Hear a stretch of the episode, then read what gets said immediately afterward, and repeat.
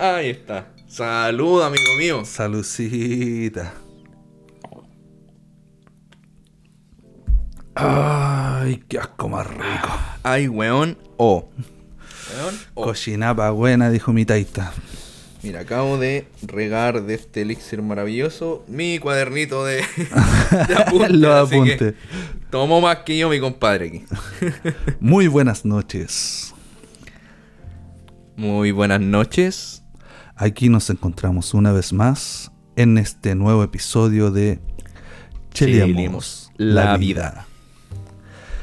Les damos la bienvenida una vez más a este nuevo episodio, dándole las gracias por estar junto a nosotros, dándole las gracias por su respuesta en, a nuestro anterior capítulo.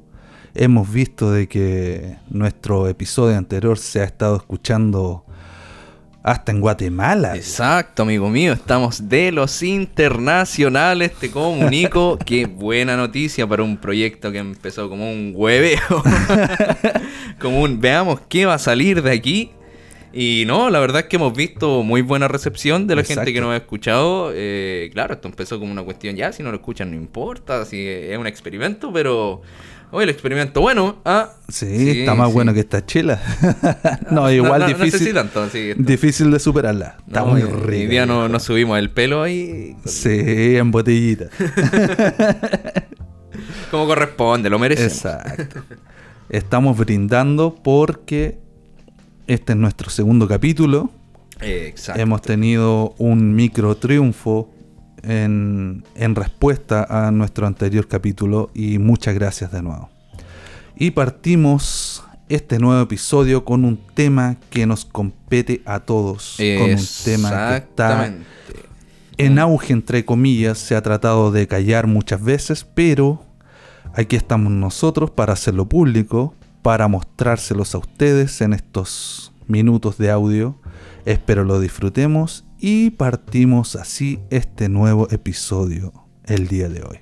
Exactamente, amigo mío.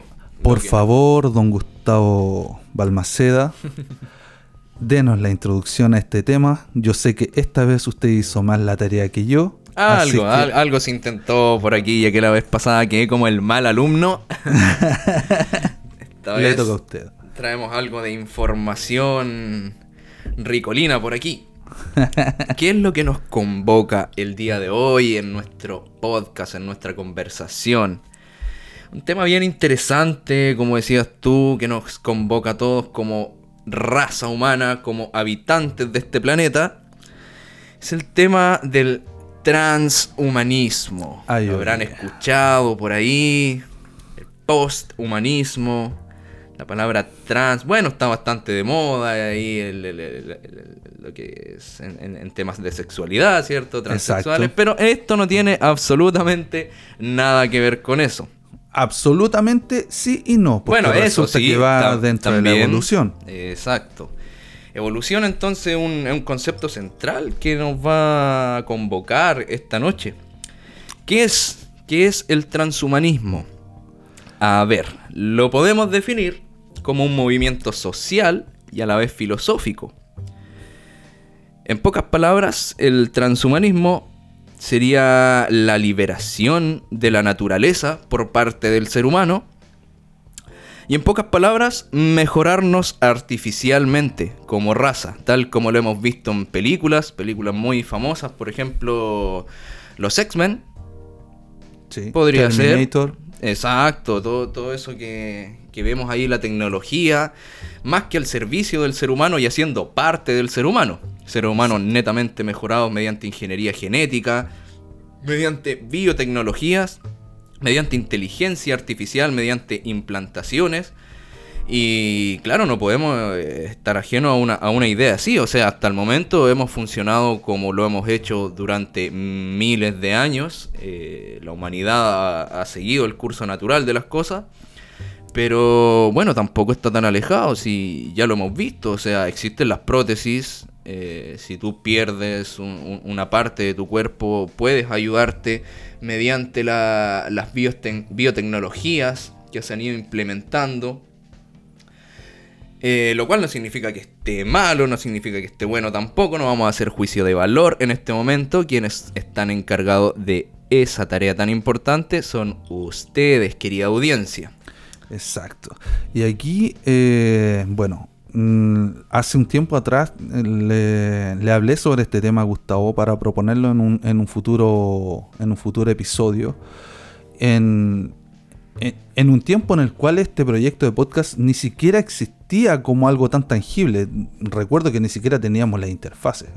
No, en ese tiempo grabamos con el celular. Exacto. Pero de ahí empezamos a, escuchar sobre este tema, empezamos a, estudiar sobre esto que nos compete hoy. Y es un tema bastante complicado, entre comillas. Bueno, complicado en varios puntos de vista. Porque existen puntos de vista mucho, muy muy polarizados en, en, diferentes ámbitos. Exacto, genera bastante debate, se mete aquí la bioética, la moral humana, la psicología, la filosofía, los movimientos sociales, religión, por ¿Cómo no se va a meter? Si cuándo se ha metido la religión en la vida de la gente, amigo mío, no seas así de calumniador. La religión respeta totalmente la vida de las personas, sobre todo la vida privada. Mira, amigo mío. Mira, amigo mío. Aquí van a pasar años si, si, el, universo no, no conspira en nuestra contra, que vamos a seguir haciendo este podcast y yo voy a seguir metiendo la religión, porque puta que le tengo buena.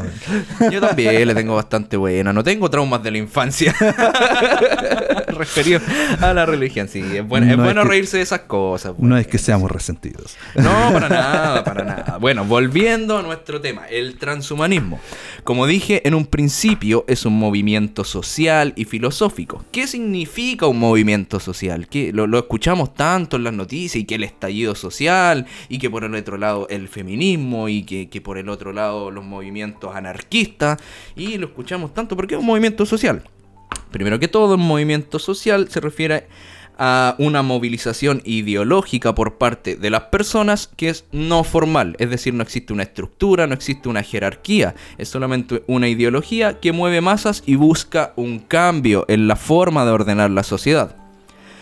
Eso, por otro lado tenemos que un movimiento filosófico. ¿Y eso qué implica? La filosofía es el amor al conocimiento, a la ciencia, al saber, al producir conocimiento. Por lo tanto, también tiene un carácter científico. ¿Cómo no? Si aquí está metido tanto la biología, la tecnología, la informática. Exacto. Entonces podemos entender el transhumanismo como una especie de segundo renacimiento y eso implica un montón de cosas, tanto a nivel personal como a nivel social. Es decir, e, e, el renacimiento, si lo pensamos como tal, todos lo vimos en el colegio, hemos visto películas acerca del renacimiento. Eh, fue todo un tema a nivel social y, a nivel personal en, la forma de entender al ser humano. Hay, hay totalmente un giro copernicano, se pone la, se pone el ojo en lo que es el ser humano y qué significa eh, pertenecer a este grupo llamado y ya no es un dios el que guía todo los designios de la humanidad, sino que somos nosotros los responsables. Exacto, y aquí también eh, en este tema ya ideológico están, está el tema de debate de que si esto que es inevitable, por así decirlo, está bien o está mal. Nosotros no lo vamos a juzgar, solo vamos a dar un poco de información, pero hemos visto muchas contrapartes enfrentadas entre sí. Están muchos que apoyan el transhumanismo y otros que están muy en contra de él. Muchos que dicen de que el transhumanismo va eh, absolutamente en contra de lo que es eh, la esencia del ser humano. Exacto, la naturaleza, como mencionaba en un principio. Exacto, aquí eh, entra en juego muchas ideologías más espirituales. Hay muchas personas que basan sus decisiones, sus vidas en, en lo que es la conciencia, en la naturaleza humana, ambiental, cósmica, lo que sea. Y hay otras personas que se dejan guiar más por el método científico, por, eh, por un raciocinio más, más físico. Y ahí es donde empieza la pelea. ¿Para dónde vamos? Muchas personas, de hecho, eh, estuvimos hace poco escuchando unos audios, unos videos donde eh, se habla de que el confinamiento al cual nos han sometido en este momento es la preparación para este Una reseteo. antesala, una antesala. De hacia- De hecho, eh, está muy en boga el término el gran reseteo, que habla sobre la preparación del ser humano para la transhumanización.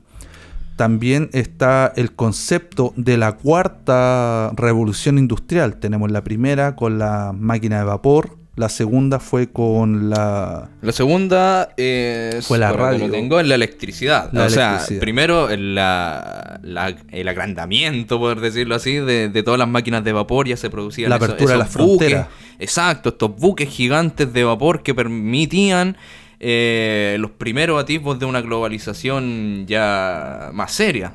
Es decir, el mundo estaba mucho más conectado, los barcos a vapor permitían la mercantilización, la, la- la comercialización de especias de una forma mucho más rápida, mucho más masiva, por lo tanto se generaba capital, cosa que antes no pasaba, este tema de la acumulación del capital, el mercantilismo, y eso implica una serie de cosas a nivel social.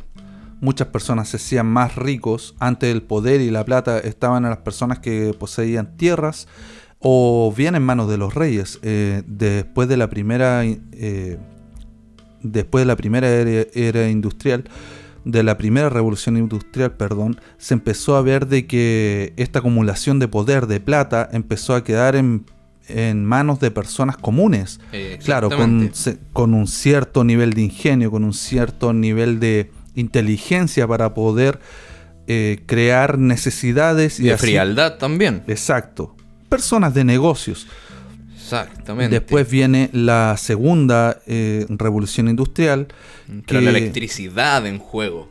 Algo que nos cambió por completo. La vida cambió absolutamente después de que apareció la electricidad. Después viene la tercera revolución industrial, que es la que estamos actualmente, que es la época de las telecomunicaciones. La y informática. Exacto. Entonces, a- en, este en este momento, lo, lo- que nos compete en este momento es la, la telecomunicación. Nos podemos informar de lo que está pasando en el otro lado del mundo con solo un clic. De hecho, un clic es ya pasado de moda. Eh, con un touch, eh, tocando un simple icono en nuestros celulares, ya estamos informándonos de algo que está pasando en China, en Indonesia, en qué sé yo, al otro lado del mundo. Pero ahora lo que nos compete es la cuarta revolución industrial, que es la transhumanización y la inteligencia de las cosas, la Internet de el las cosas. Internet de las cosas, muy importante ese concepto. Estamos viviendo actualmente lo que es la transición hacia el Internet de las cosas. Hace poco yo te comentaba eh, que había estado viendo videos donde te decía, oye, si ahora las lavadoras van a entender la ropa que está adentro y van a, van a producir la, la mezcla perfecta para lavar ese tipo de ropa. Yo te decía, oye, eso se viene. Y tú me dijiste, oye, pero si tengo una de esas en mi casa, pues, weón. De hecho, la otra vez con mi pareja estábamos, fuimos a lavar la ropa, un, un ejemplo bastante casero. Fuimos a lavar la ropa, metimos todo dentro eh, y la lavadora tomó el tiempo necesario que ella calculó el tiempo que se necesitaba para lavar bien la ropa, le, di- le dimos los parámetros, colocamos el, el detergente y ella tomó los parámetros perfectamente y nos lavó la ropa en un tiempo determinado que ella lo determinó. Yo no le dije cuánto tenía que lavar, tampoco fue por así decirlo, le das un ciclo de Claro. 45 minutos. No, la lavadora dijo, tengo este tipo de ropa, tengo... En ese momento tiramos solo ropa de, al- de algodón, metimos solo ropa de algodón a la lavadora. Ella le colocó un poco de agua dentro de la lavadora, vio, bueno, no vio, pesó que la ropa era muy pesada, por lo tanto era algodón, y decidió darle más o menos una hora y 45 minutos de lavado, lo cual era lavado, centrifugado, lo lavó con burbuja, me la perfumó y me la secó. decidió, decidió hacer Exacto. eso. ¿Desde cuándo que las máquinas decidían? Y ¿En qué momento pasó eso? Bueno, ¿En qué momento agarramos tanto vuelo, güey? Exacto, nos estamos yendo a la chucha, compadre. Perdóname el, el concepto, pero es que es increíble, o sea...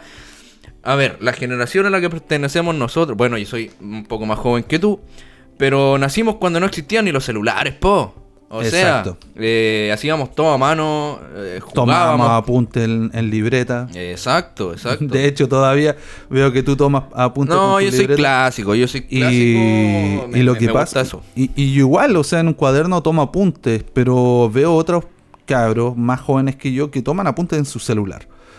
Y, yo también podría, pero me gusta escribir. E, es, algo romántico escribir con mi lápiz sobre un, sobre un cuaderno.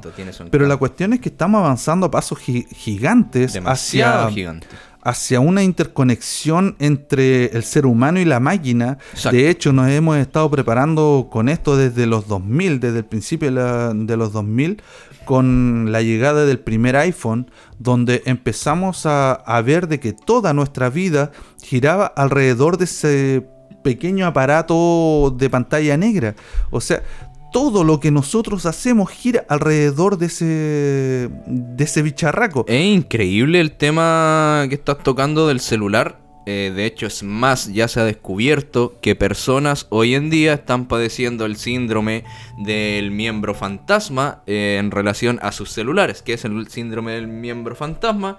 Es cuando a una persona le amputan algún miembro de su cuerpo, un miembro real, una mano, un brazo, una pierna, y esa persona sigue sintiendo que el miembro está ahí, le sigue doliendo, sigue su cerebro sigue mandando impulsos nerviosos para mover aquel miembro que ya no está. Y, claro, obviamente no va a poder hacerlo si no está, pero sigue sintiendo que está ahí. Y lo mismo pasa con el celular, eh, anda a quedarte un mes sin celular. Un mes. Se te va. No, ni siquiera un mes, una semana. Una semana sin celular. Y claro, uno lo piensa, ya, la hago, la hago, sí. Ya, pero hácela, po. A ver, hácela. Yo no puedo. Personalmente no podría. Me daría todo el rato esta cuestión del miembro fantasma. síndrome de abstinencia. Exacto. Síndrome de abstinencia también. Empezaría a sacármelo del bolsillo. Y es como, oye, pero no está. Ya, pero me voy a meter de nuevo la mano al bolsillo a ver si está. Oye, pero no está. Oye, es una cuestión increíble.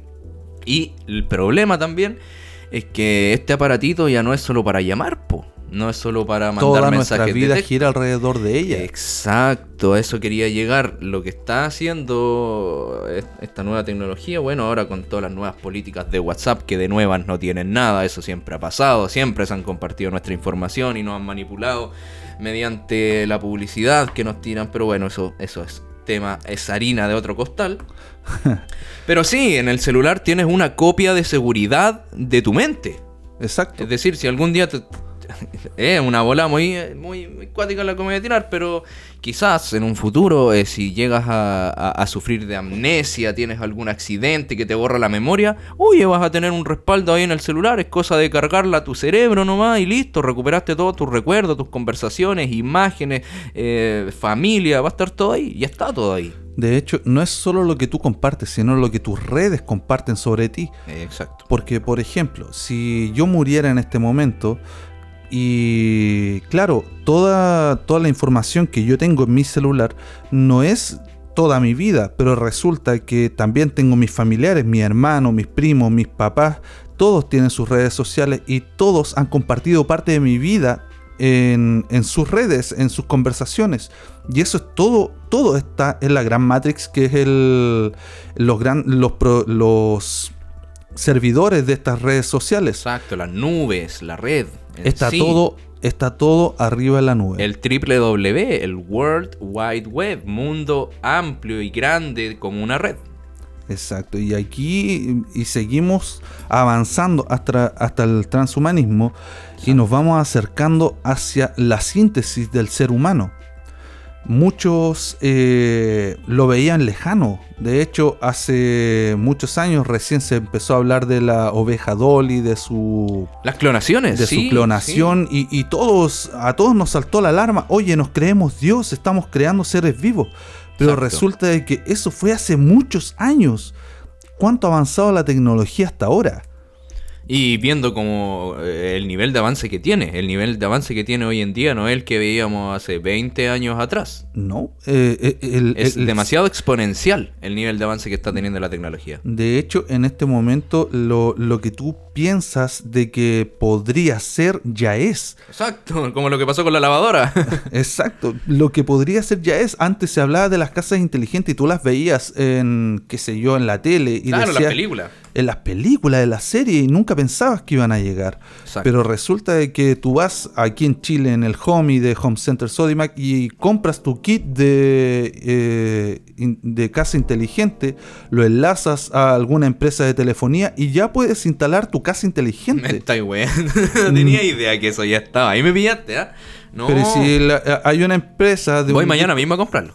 hay una empresa de telefonía, la del disco, la del disco red, eh, rojo, ya no demos nombres. ya, Eh, la que dice que, Esa que es como, es como la. bueno, sí. Claro, la que te dice que te da más, pero nada que ver.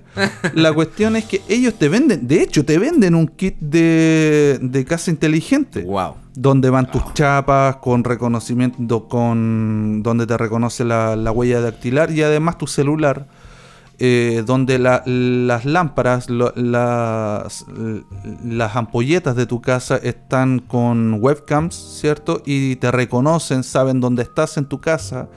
Tú las puedes manejar desde lejos, puedes activar todos tus electrodomésticos a través de un router.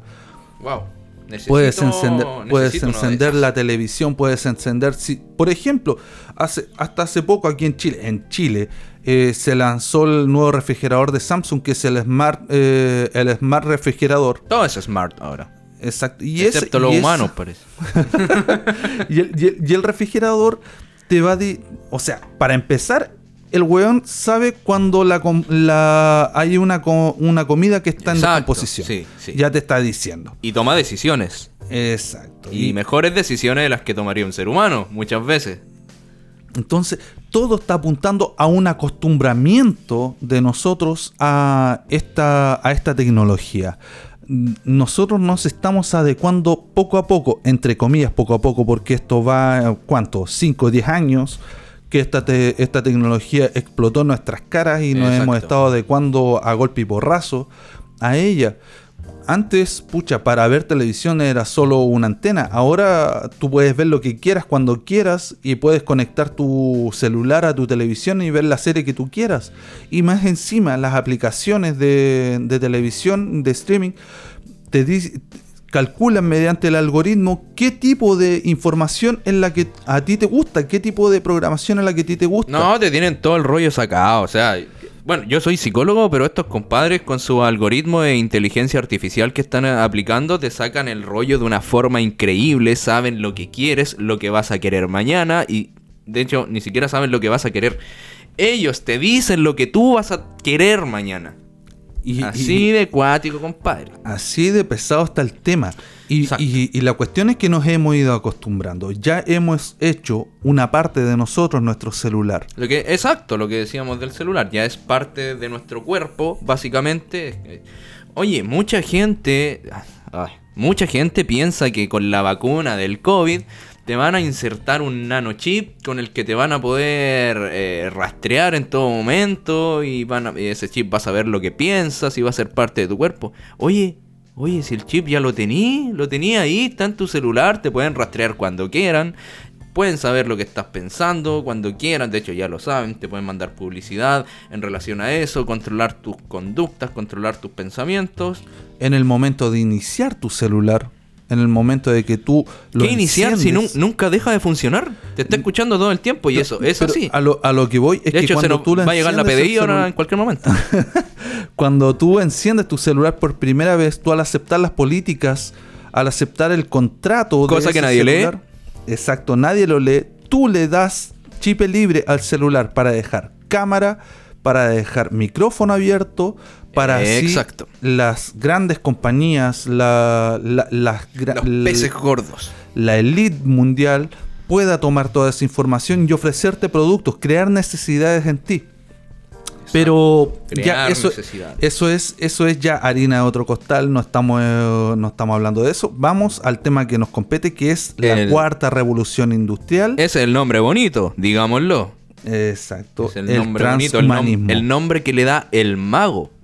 Porque el mago te muestra una cosa, una cosa bonita y una, ilusión y te vende un truco con la mano derecha. Pero con la mano izquierda está haciendo todo lo que tú no ves. Exacto, y aquí es donde nos vamos a detener y vamos a conversar sobre a dónde vamos. Hace mucho tiempo nosotros nos eh, maravillamos con, con las prótesis que hacen caminar a las personas. Eh, después de tener un, un accidente, se perdían una pierna, qué sé yo, por un accidente en auto, Exacto. por diabetes. Pero ahora nos parece tan común que una persona tenga un- una prótesis casi robótica en su pierna y pueda caminar con ella. Pero resulta que eso ya a esa persona lo convirtió en un cyborg. Eh, exacto, de hecho tenemos la Teletón que tanto nos emociona y nos, nos impulsa la solidaridad del chileno, no desde el sarcasmo.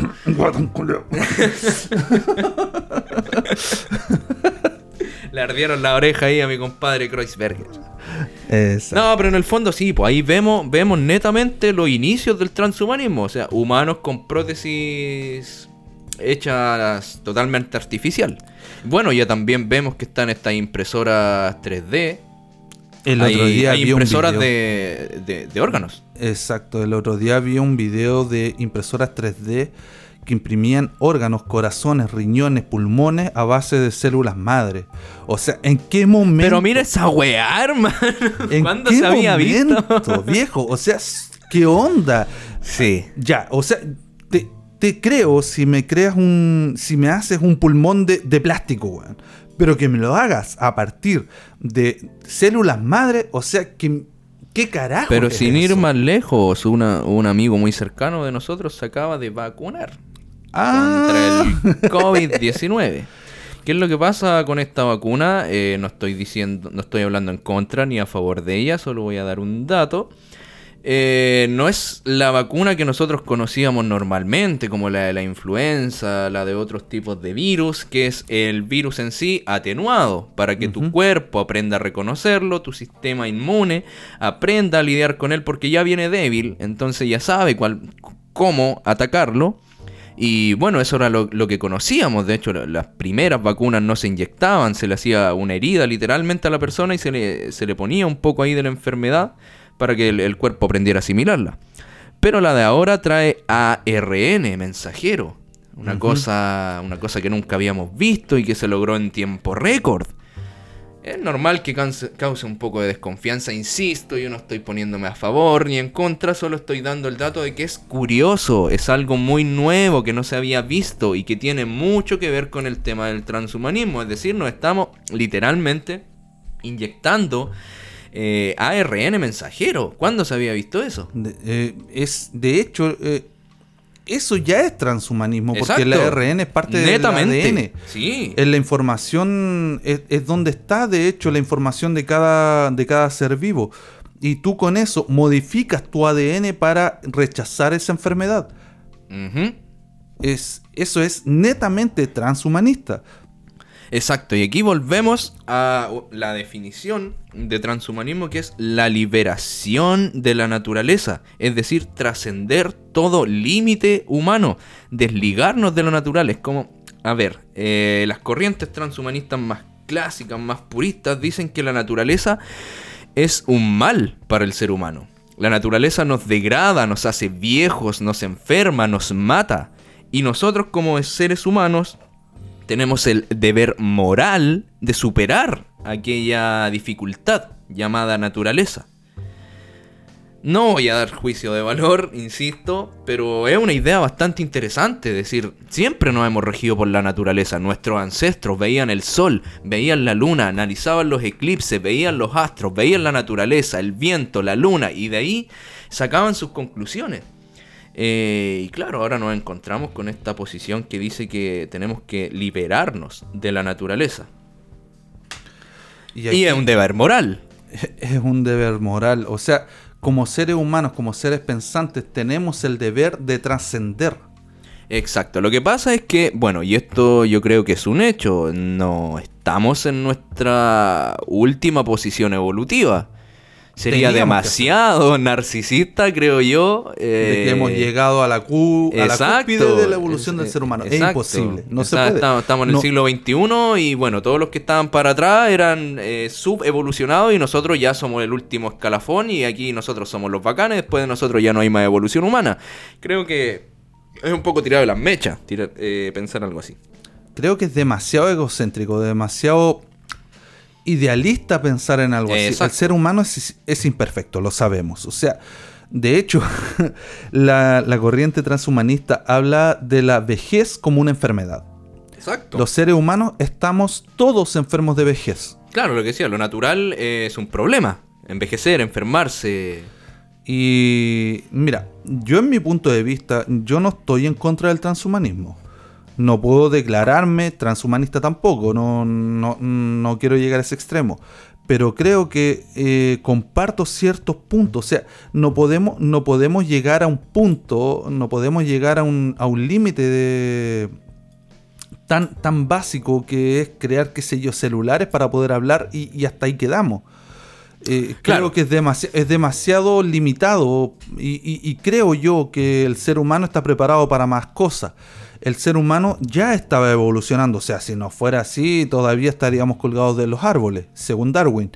Pero yo creo que hemos estado evolucionando de a poco. La cuestión es que según mi punto de vista y lo que he visto también en, los estudios del transhumanismo, de que se nos está acabando el tiempo. El planeta está colapsando. Bueno, estamos yendo a la chucha. Eh, cosa de ver nomás el calentamiento global, eh, las catástrofes naturales, eh, el mismo, la misma situación de pandemia que estamos viviendo. la pandemia de salud mental también, el índice de suicidios que tenemos hoy en día. la población se está viendo mermada. O sea, en cualquier momento nos podemos enfrentar a una situación de potencial extinción. Eso es así. Y la cosa es que, ¿qué vamos a hacer para corregir esto? Exacto, lo que decía, el deber moral.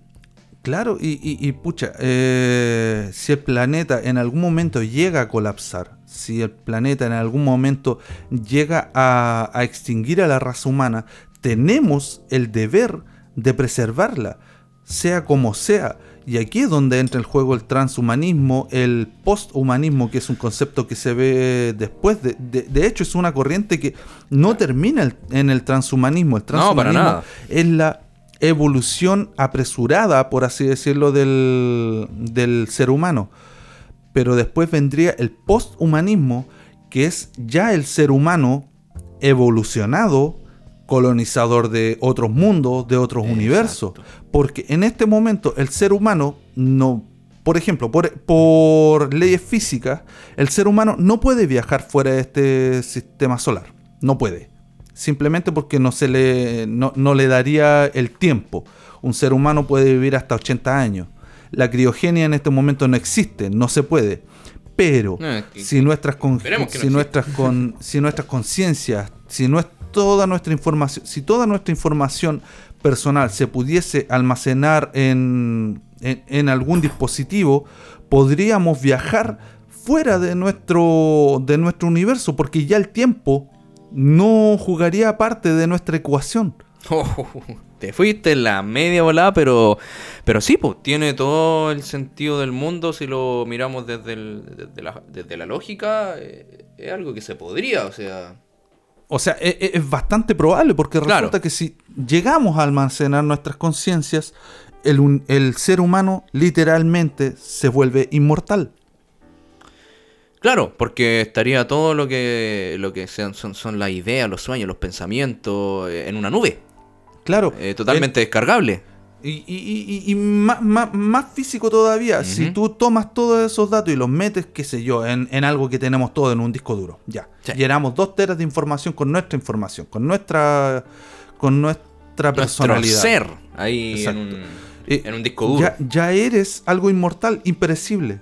Exacto. Ya eres imperecible. Entonces ya, ya pasas a ser algo en lo cual la, el factor más importante de la física actual que es el tiempo, ya no estaría... La cuarta dimensión, como le dicen Ya no estaría jugando en contra nuestra.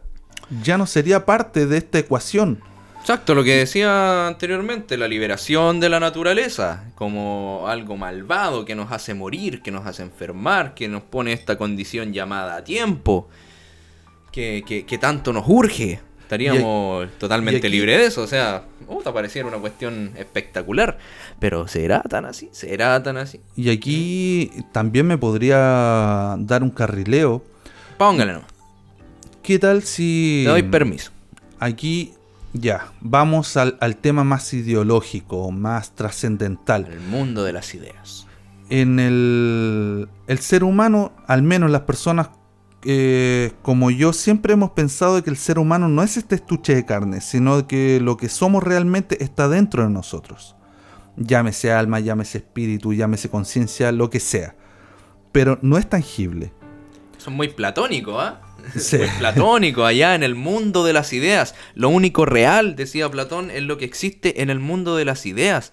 Y lo que vemos aquí en el, mundo real, entre comillas, que llamamos nosotros, es la expresión del mundo de las ideas. Es, lo que baja y, lo que podemos expresar. Pero lo que existe realmente es lo que está en el imaginario. Exacto, eso, a, eso quería llegar.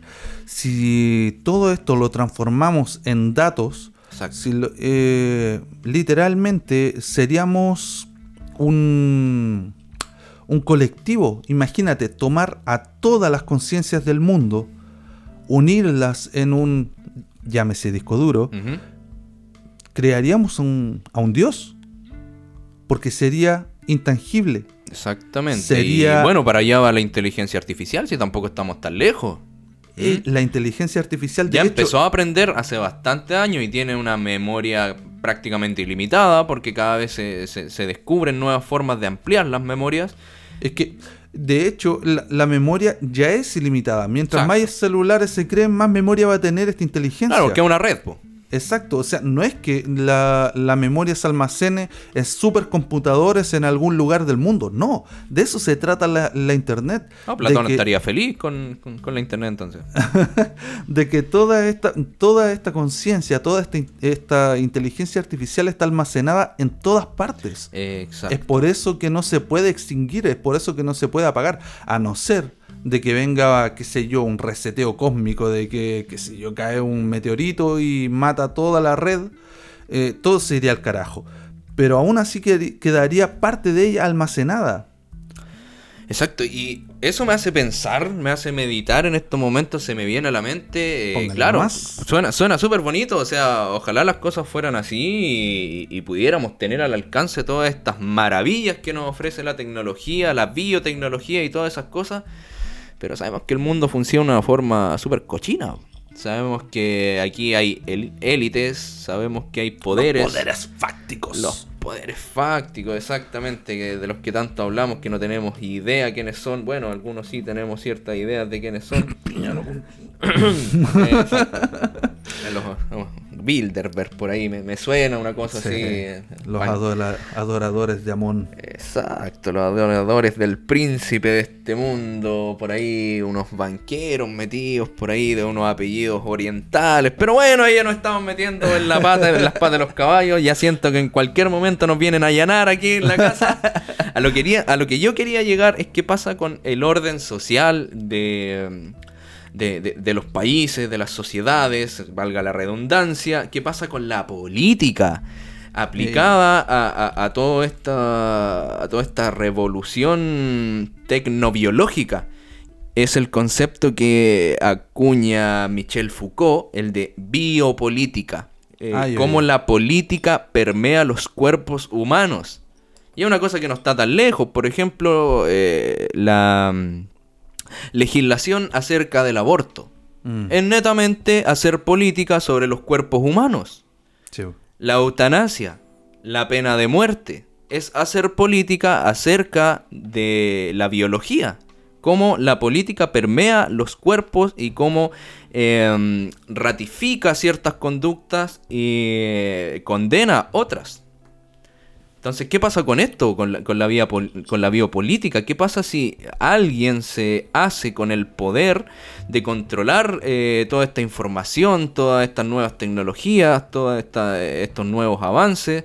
Eh, ¿Qué pasa si el transhumanismo se convierte en un elemento de poder en ciertas esferas políticas, en ciertas esferas eh, de, élites? O sea, ¿a, qué punto vamos a llegar? Me estoy poniendo en un panorama súper oscuro, pero es que, oye, el mundo funciona así. Claro, ¿y a, dónde nos llevarían esto? O sea, de hecho, mm, eh, he oído muchas veces eh, de, que estas élites tratan de diezmar a la población mundial. Todos sabemos que entre menos gente haya en el mundo, más, fácil, es controlarlos. Y, eso y eso se trasciende a cualquier ámbito. O sea, tú puedes estar qué sé yo, e-, es súper fácil de ejemplificar. Un profesor se le hace más fácil controlar un curso de 20, de 20 niños que a uno de 45. hay un ejemplo tangible. Pobres profes. Y, y, y, esto se, se, lleva al macro, o sea, en el mundo es más fácil controlar, qué sé yo, a 2, 3 millones de personas eh, que a 8 mil millones de personas que somos actualmente en el mundo. No, es curioso porque el mundo, si, si lo vemos, lo vemos geopolíticamente, el mundo está subpoblado. Sí. Tú puedes meter mucha más gente. Si, por ejemplo, China, nos vamos a un, ejemplo tangible ahí. Los chinos viven todos juntitos y están muy aglomerados eh, en ciudades eh, sobrepobladas, pero, pero tienen incluso ciudades fantasma que se construyeron y nunca se utilizaron. Tienen demasiado espacio utilizable dentro de sus dominios. De hecho, eh, ¿qué pasa ahí? Somos rebaños entonces que no tienen nos tienen a todos así como ovejitas caminando todos juntitos y todos al corral, se levantan a cierta hora, se acuestan a cierta hora, hacen su trabajo y listo, listo, rebaño. Y, la cuestión es que aquí nos metieron mucho miedo con el sobrepoblamiento, de que no, que la huella de carbono, de es que... nos están haciendo odiarnos a nosotros mismos como raza humana, amigo mío, si eso es. Nos, están haciendo algo totalmente eh, odiable, algo eh, despreciable. Exacto, y como, si, eh, y, como somos seres humanos y nosotros provocamos todos los males de este planeta, entonces mejor reemplacémonos por máquinas, o mejorémonos con tecnología para que no sigamos siendo tan nefastos. Claro, y la cuestión es que, eh, de hecho, yo de forma personal he tenido también esta conversación con varias personas y también me he sentido así. Para mí muchas veces he sido en mi forma de, pensar, eh, he pensado muchas veces, valga la redundancia, de que el ser humano es el cáncer de este mundo. Yo también lo he pensado. muchas veces, que nosotros somos la real pandemia y pensar este mundo sin humanos pareciera que se volvería el paraíso. Sí, yo también lo he pensado muchas veces, concuerdo con eso. Y, la cuestión es que, pucha, ¿y será tan así? ¿Será tan así? Porque Ese es el tema de debate. ¿Será tan así porque resulta ya? Pongámonos en los dos casos supuestos si accedemos, entre comillas, porque al final no lo podemos evitar, a la cuarta revolución industrial que es el transhumanismo, y nos volvemos seres eh, biológicamente o... Somos todos mutantes.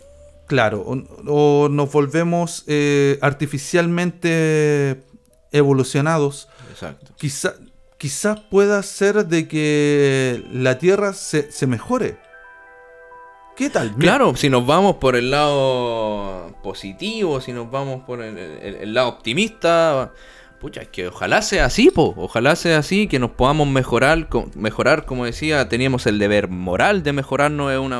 principales planteamientos de los transhumanistas eh, y claro, y si el mundo mejora y, y, nosotros como seres humanos dejamos de ser tan nefastos, dejamos de ser el cáncer de este planeta, pucha, si el transhumanismo nos lleva a eso, bienvenido sea, eso digo yo. Claro, pero será, y, está la otra, la contraparte, quizás esto en algún momento se nos vaya de las manos. Es que puta, probablemente si ya sabemos cómo funciona la cuestión aquí en la humanidad. Todo lo que parece bonito, todas estas teorías que nos traen los, economistas, los sociólogos, politólogos, que bueno, bueno tenemos ahí el ejemplo de, algo que, a mucha gente le, le provoca ardor al escucharlo, que se llama comunismo.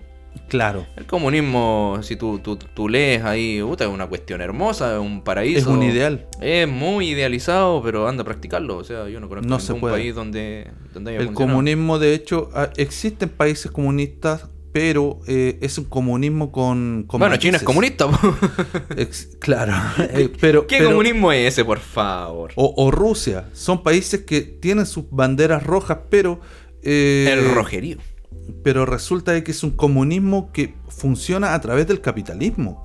Si no fuera por el capitalismo, el, comunismo no existiría. Ya, y ahora tampoco, ya, que nos van a funar por facho. Vámonos al otro lado, el capitalismo, ese que te dice que si todo eh, funciona como dice la teoría, como, como dice la teoría, eh, claro, cada familia debería tener el sustento básico garantizado una y, los suficientes recursos para tener salud y educación garantizadas. No gratis, pero sí garantizadas porque el mismo capitalismo y esa, esa supuesta mano mágica va a regular el mercado, lo cual va a permitir que cada familia tenga los recursos para subsistir de una manera satisfactoria. Eso no es así, pues si veamos hace cuánto, en octubre, hace poco, Chile explotó por lo mismo. Claro. Y me enojo también por la wea. El capitalismo, el capitalismo, claro, es un ideal. Exacto, aquí criticamos para todos lados. Pero la cuestión es que todos lo- los extremos son malos. Todos lo sabemos eso. Al menos las personas eh, que, que se dicen pensar pueden siempre van a llegar a este a esta conclusión. Exacto. Todos los extremos son malos. Si tú fumas una vez, dos veces, es- no te va a pasar nada. El cuerpo va a eliminar el alquitrán, va a eliminar la nicotina. Pero si tú te haces un fumador compulsivo, obviamente te va a dar cáncer Exactamente. pero ya nos alejamos otro poco. El, el transhumanismo quizás tenga sus, sus matices también. Y mira, lo- a lo que iba en un principio, en- he visto que muchas personas se han polarizado mucho en contra del transhumanismo. Yo no estoy totalmente en desacuerdo. Pero es que cada revolución industrial su- su- tuvo su gente en contra. Cuando empezaron las máquinas de vapor, lo- los... Ay, ¿Cómo se llamaban los trenes antiguos? Las locomotoras. Las locomotoras. Exacto. Eh, salían científicos de esa época diciendo que el movimiento, que la vibración de las locomotoras no iba a dañar ahí los circuitos cerebrales y lo afirmaban con toda franqueza y bueno, hoy en día vemos que eso no es así. po. no, no pasó. Hay, Exacto. hay algunos que nacieron medio enfermos de la cabeza, pero no es por la locomotora. Exacto, no es culpa, no, no- no- no es culpa de los trencitos. Pero la, la cuestión es esa, o sea, veamos, al menos de- desde mi parte, eh, ya, hemos planteado de que quizás puede quedar la cagada. O sea, eh, que esa que- posibilidad siempre está, amigo. siempre va a estar. Eh, podemos ver de que quizás las élites van a tomar esta cuarta revolución industrial y nos van a someter aún más, como ha pasado en las otras tres revoluciones industriales, Exacto. o sea, eh, la pobreza siempre ha existido. Pero la cuestión es que después de las revoluciones industriales, las, pobre- las pobrezas se, se focalizaron. Esa es la cuestión, se focalizaron aún más. Y en, este momento el gran negocio del mundo es la pobreza. Tú creas pobreza para poder vender riqueza a esos pobres. Es terrible esa cuestión, como la pobreza al final se vuelve básicamente necesaria para que los modelos funcionen. Es una cuestión muy cruel. Pero es lo que, es lo que va quedando. Claro, pero si lo vemos en África, pues si antes esos países de que, que, que su insignia es la pobreza y la muerte por hambre o por enfermedades, eso antes no pasaba, antes De de, hecho, que eran fueran colonias. Pero si todos venimos de ahí, pues la humanidad nació en África, eso es así, está comprobado, está más que estudiado. Y hoy en día miren cómo está, cómo está la Claro. cosa. Y pucha, eh, al menos yo trato de pensar en, eh, en mi yo interno de que esto nos va a llevar en algún momento a una evolución. Quizás si nos inter- Esperemos que así sea. quiero quiero ser quiero ser positivo en- Optimista. optimista en ese en ese sentido quizás en algún momento si llegamos pongámonos en el caso supuesto de que llegamos a interconectarnos entre todos podamos armar una conciencia colectiva la cual nos haga pensar en que La conciencia colectiva ya existe, hacerla evolucionar. Eso Es- es. La cuestión es que lo, lo que pasó con el, con el estallido social es un ejemplo bastante cercano aquí en Chile y en el mundo en realidad porque el 2019, 2018 y 2019 fueron años en los cuales hubo estallido social en todo el mundo. Eh, exacto, en varios países y esto viene dándose de mucho antes. El 2008 también hubieron, en el 90 también, en los 80 también y cada vez se van sumando más países. La Y cada vez más frecuente. La cuestión es que ahora existe la conciencia colectiva porque estamos todos intercomunicados a través del- de los celulares, de, de las redes sociales. Pero ¿qué tal si con el transhumanismo nuestras conciencias están conectadas unas con otras? Podemos, aparte de transmitir ideas escritas o a través de audio, podemos transmitir ideas con sentimientos. Por lo tanto, Wow. ahí, ya, ahí ya nuestra percepción del, del colectivo humano cambiaría totalmente porque seríamos más, quiero pensarlo desde el punto de vista optimismo, eh, optimista, perdón, quizás seríamos un poco más empáticos entre todos y pensaríamos más como un cúmulo, como una, como, ¿cómo se podría decir? Como un ente colectivo, pero un solo ente al fin y al cabo. Exacto. Y nos llevaríamos a una evolución positiva. Porque al fin y al cabo, nuestra raza está destinada. Nosotros todos lo sabemos, nacimos sabiendo de que lo, lo más persistente en nuestras vidas es la muerte. Estamos predestinados a ella. Es lo único seguro en esta vida. Es de lo Eso único que nadie se salva, ni el que tiene más plata, ni el más pobre, ni el más rico, ni el más bonito, ni el más feo. Nadie se salva. Si Mi, todos mi tata vamos- decía siempre eso. El mi final hijo- es para todos igual. Mi tata siempre decía eso, mi hijo, la muerte nos llega a todos. Exactamente. La cuestión es que en, en algún momento tenemos que pensarnos, tenemos que ponernos a pensar en qué vamos a hacer a futuro. Claro, la trascendencia. Claro, no podemos pensar en, en- Mira, nos han vendido la idea de vivir el día a día. Esa es una idea que nos vendieron desde chicos. Pero la verdad es que, eh, oye, es tan descabellado vivir solo un día, un día a la vez. Oye, tú tienes que trascender. Tienes que Es pensar una en un forma interesante. ¿verdad? A mí me gusta pensar de las dos formas, ¿eh? de las dos formas, porque claro, no, no, no podía estar, como bien dices tú, preocupándote solamente del día a día y, y pico con lo que pase mañana, perdóname la expresión, pero tú sabes cómo soy. Eh, claro, sin es que es, es como muy tirado las mechas igual, pues yo creo que eso de vivir el día a día eh, eh, tiene su alcance, hay que mirarlo con altura de mira y practicarlo con madurez. Porque Claro. claro, si yo digo, ah, entonces vivo el día a día, voy a, voy a tomar, voy a fumar, voy a hacer mierda, con tal mañana da lo mismo, eso queda en el mañana, hoy en día yo hago lo que quiero. Eh, no, po, no, no funciona así la cosa. No, y tú tienes que pensar de que, pucha, eh, tus libertades van, de hecho, eh, es una frase bastante, bastante sabia de que tu libertad acaba donde, empieza... la libertad del otro? Se aplica a los derechos también. Se tus aplica derechos, a todos. Exacto, tus derechos. Entonces tú no puedes, no puedes tomar decisiones tan a la ligera, no puedes vivir un día a día de desenfreno si con ello vas a afectar a los demás. Oye, Consecuencias. Exacto, debes ser maduro y pensar de que más adelante todas lo- las acciones que tú tomaste hoy Van, a, tener consecuencias, Exacto, to- todo, exactamente. todo tiene su consecuencia, toda acción tiene su reacción. Y en el, en el futuro del ser humano está pasando lo mismo. Lo que estamos haciendo en este momento quizás vaya a traer consecuencias más adelante. ¿Y estaremos preparados para ello? El ser humano en este momento, como ser biológico, tal cual como está, no está preparado para un No, para cataclismo ni para una extinción. Por eso volvemos a lo mismo. La liberación de la naturaleza, el superar, eh, trascender todo límite humano. Y, y, y, pucha, el, como insisto, yo no estoy totalmente en desacuerdo. Para mí es algo ideológico. No sé si me gustaría, me gustaría de que fuera así como lo estoy pensando ahora, de que el ser Ojalá humano, fuera así, pero... el ser humano va a Ah. evolucionar. El ser humano va a evolucionar. No quiero pensar, no, no es que vaya a pasar, no quiero pensar de que vaya va a pasar algo malo, ¿me entienden? Espérate Pero- nomás que estemos ahí como en Terminator. Con una inteligencia artificial que nos va a matar a No, todos, o sí. como la Matrix. Espérate nomás, amigo mío, a mí me da miedo pensar en el mundo, no en el que vivimos, ni en el que existimos hace 10 años. Me da miedo pensar en el mundo en el que vamos a morir. Si es que llegamos a viejo. Si es que no nos morimos mañana mismo, uno nunca sabe. Pero si llegamos a viejitos, eh, ¿cómo va a ser el mundo? En 20 Eh. años más, en 30, 40 años más. Imagínate 20, todo lo que 30, hemos avanzado en 40 años. Y que cada vez se avanza más rápido. ¿Qué va a pasar en 40 años adelante? Yo creo que ya vamos a tener humanos mutantes, humanos trans, humanos posthumanos. Y el problema es que esta cuestión no va a ser para todos. Claro. ¿Tú crees eso- que lo- los yo creo 8 que- mil millones de humanos que hay van a ser transhumanos todos y vamos a ir todos juntos? Yo A creo mí me que hace ruido esa ese, ese es el gran tema controversial. Yo creo que esa es la parte oscura de aquí. De que siempre los, los temas, lo- los beneficios no los recibe la gente pobre, por así decirlo. No. Los recibe solo la élite. Esa es la parte mala.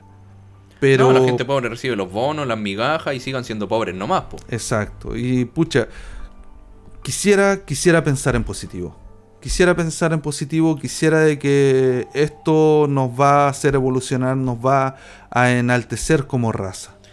Necesitamos, necesitamos trascender, necesitamos, Amén, aleluya.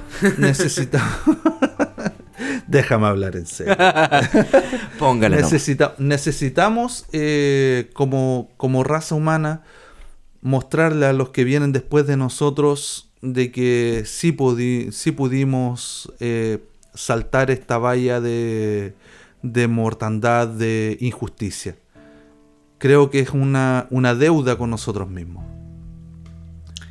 Eh, exacto. Es, es así, como lo dices tú, una deuda que tenemos los seres humanos para con los seres humanos después de habernos hecho tanto daño, tanta guerra, tanta hambruna, tanta mentira, tanta cosa fea que se hacen las personas dolor. entre sí, tanto dolor, tanto odio. ¿Por qué? Nunca, nunca he logrado entender por qué el ser humano, por qué el hombre es el lobo del hombre, como decía un filósofo por ahí, aunque suene machista. Bueno, mejor el humano es el lobo del humano. ¿Por Suena- qué nos tenemos, por qué tenemos que seguir haciéndonos daño a nosotros mismos? ¿Por qué es tan autodestructivo el ser humano? Creo que, no, ¿sabes no- qué? no- me estoy proyectando a mí mismo en esta idea, pero.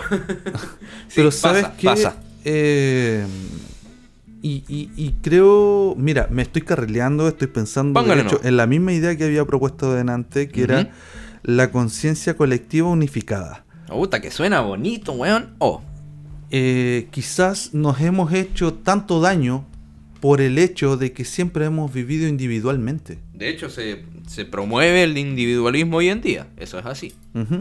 Pero si tú te unificas, si tú te vuelves una persona empática, Empatía. esa es una palabra muy pesada. Ay, esa palabra. Es muy difícil Empatía, de alcanzar pucha, la empatía. nos falta empatía. Imagínate día que yo soy un narcisista, weón. Sí. Sí, sí, lo eres. lo eres, Soy amigo un mío. narcisista de mierda. ya te tengo todo diagnosticado ya. Sí. Pero, ¿cachai? Que la, la cuestión es que, imagínate, si nos hemos hecho tanto daño es por eso mismo, porque siempre hemos sido individuales. Exactamente. Hemos visto nuestro universo como nosotros somos en un cosmo absolutamente único nuestro, que- sin sí, acercarnos a los demás. Pero ¿qué tal si nos unificamos entre todos? La empatía... ¿Qué comunista? no, no, no. Terrible rojo, ya tráiganme una guagua. Pero la cuestión es que ya ahí ya yo creo, y siendo positivo, siempre Sí, he tratado de ser positivo, es la única forma de sobrevivir a esta mierda de mundo. Discúlpenme la expresión, pero es la única forma de sobrevivirlo. Si llegamos a unificar estas conciencias vía transhumanismo, bienvenido sea. Seremos una raza superior. Exacto, o sea, si es bueno, venga nomás, venga nomás, lo aceptamos. Eh, Y ya- y pero, ya- pero es un debate, es un debate bastante complejo, siempre vamos a encontrar distintos puntos de vista y eh, aquí desconcuerdo un poco, no sé si esa palabra existe, pero... no, difiero. Rebato. difiero. Difiero un poco. Yo creo que los extremos, si bien son peligrosos, yo creo que sí tienen que existir los extremos, porque si no existen extremos no hay debate y no podemos llegar a consensos. Los extremos son los que nos permiten llegar a los debates, a, a la- a las discusiones, a, a encontrar nuevos argumentos, a la síntesis para lograr nuevas ideas. Si no existiera el blanco y el negro, no podría existir el gris. Exactamente. Puta que me pongo filosófico, weón. Es la chela, es la chela. Es la chela. Y bueno, aquí tienen un, un tema para debatir en familia, quizás, con amigos. Entre amigos, en familia, cuando salgan por ahí. O eh, quizás tú solo en tu casa. Con la eh, almohada. Exacto, sentarte a pensar un rato, acostarte, a pensar un rato en este tema que es bastante controversial y que no es tan alejado, sino que lo tenemos a la vuelta de la esquina. No, ni siquiera eso, ya está, ya está. Ya, Ya- ya- de ya- hecho- Ya está. No, ya se está implementando, si eso es así. El, ¿Cómo se llama la convención del 2030, del 2030? Ah, se eh, supone que de- La de aquí- agenda, la agenda 2030. La agenda 2030, que se supone que de aquí a 10 años más, el mundo ya debería estar preparado para el transhumanismo. Exacto. Así que, amigo mío, amiga mía, eh, no creas de que esto se va a poder evitar. Lamentablemente ya no se pudo. Esto está a la vuelta de la esquina, ya está con nosotros, ya está al lado de nosotros. Como Tú fue estás- la, la llegada de la electricidad al ser humano. De Está partida ahí. se veía como algo demoníaco, como algo que nos iba a hacer perder nuestra humanidad. Lo mismo que se dice del transhumanismo. Se dice lo mismo Se cuando llegó la electricidad. Y ya vimos que nos trajo beneficios eh, increíbles al ser humano, pero también ciertas cosas que mm, nos hicieron ir poco a poco perdiendo nuestra humanidad. Exacto. Y aquí te, te dejamos esta, esta idea, este pensamiento para que tú lo discutas contigo mismo. Te tiramos la pelota. y así puedas tener algo en que pensar esta noche. El, esto ya está junto a nosotros. Ya lo tenemos junto a nosotros y no hay nada que hacerle. Pero te dejo una pregunta. ¿Estás preparado para recibir con brazos abiertos a la evolución inminente del ser humano? Espero que con eso puedas dormir esta noche. y con esto ya y con esto ya concluimos este episodio. Espero lo hayas disfrutado. Creíamos que iba a durar menos, pero se alargó un poco más de lo que esperábamos. Pero, pero estuvo bueno. Estuvo, bueno, la conversación es siempre buena. Da, para mucho más, hablar más de inteligencia artificial, hablar más de el rol que tiene la informática aquí. Mucha arista, mucha, Sí, si quieres que desglosemos este tema y hablar de, de aristas en particular, vamos, eh, ya abrimos una cuenta en Twitter que se llama Cheliemos la Vida. Exacto, Cheliemos la Vida. Siempre Cheliemos la Vida. Eh, también estamos en Instagram. Y prontamente estaremos publicando en Facebook. Es una red que ya casi muy pocos ocupan, pero... Pero ahí están los mejores memes. Exacto. Y así podrías eh, contactarte con nosotros. Te damos las gracias por tu sintonía. Te damos las gracias por estar junto a nosotros, eh, compartiendo estos temas. La conversación siempre, siempre, siempre alimenta, querido amigo, querida amiga. Te invito a hacer tú lo mismo con tus pares, con tus amigos, incluso con tus enemigos. La conversación siempre lleva a la evolución. Conversen, compartan ideas, no se guarden las cosas, amigos, amigas mías. Guardarse las cosas nunca hace bien. Siempre hay alguien que te va a escuchar, siempre hay alguien dispuesto a conversar. La persona que menos creas siempre va a estar dispuesta ahí a debatir un rato contigo, a compartir ideas y llegar a conclusiones. De hecho, aquí en Chile se utiliza mucho un dicho que, que, se, que dice que de fútbol y de política no se habla en la mesa. Y de religión. Y de, religión, también. Es, Muy, es muy tabú en las familias. Amigo, amiga, habla de religión. Habla de política, habla de fútbol. No me gusta el fútbol. A no, a mí tampoco me gusta mucho el fútbol. Debate, debate. Exacto. Abre, cuestiona. Si alguien te. Derriben esos tabúes que nos no implantaron como sociedad. No, si de esto no se habla. Sí, sí se, habla. Hay que hablarlo, porque si no va a seguir ahí enterrado. van a seguir siendo temas que inconscientemente nos van a seguir afectando día a día. Y si no los sacamos a la luz, va a seguir ahí. De hecho, el mismo tema del transhumanismo, si si nos llegara eh, el transhumanismo ahora, la mejor forma de estar preparado es tener una mente ya eh, abierta a ideas nuevas. Predispuesta, predispuesta. Y con, con muchas ideas, con muchas ideas. Tu forma de ver la vida no es la misma del otro, pero tú puedes compartir la tuya con, con esa persona y ella contigo y te retroalimentas y te haces una mejor persona.